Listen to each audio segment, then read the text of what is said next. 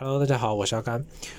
啊，我们来看看今天的两条消息。第一条，亚马逊呢十四大国际站点的跨境电商商机推介会呢，于近日正式落下了帷幕。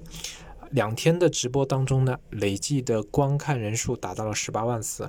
呃，亚马逊全球开店这一块啊，其实这两年确实，尤其是今年，呃，确实就比较火。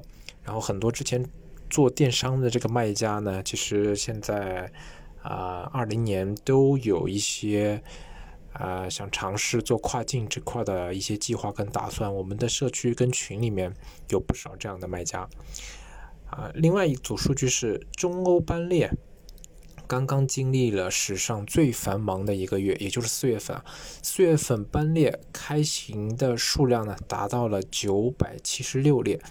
同比暴涨将近五成，达到百分之四十七。那中欧班列这一块其实啊，怎么说呢？一直算是啊，从国内然后经过俄罗斯，然后再到达欧洲的这样的一个铁路运输线路吧。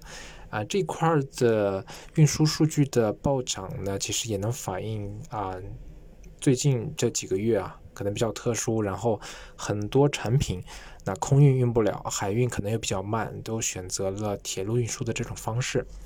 好，第二条消息，美国、加拿大、德国、英国站的优惠券以及 Deal 活动已经重新开放，就是亚马逊的啊，嗯，即日起呢，欧洲站卖家可以通过提报秒杀活动的途径获得升级镇店之宝，也就是 T O T D 活动的申请。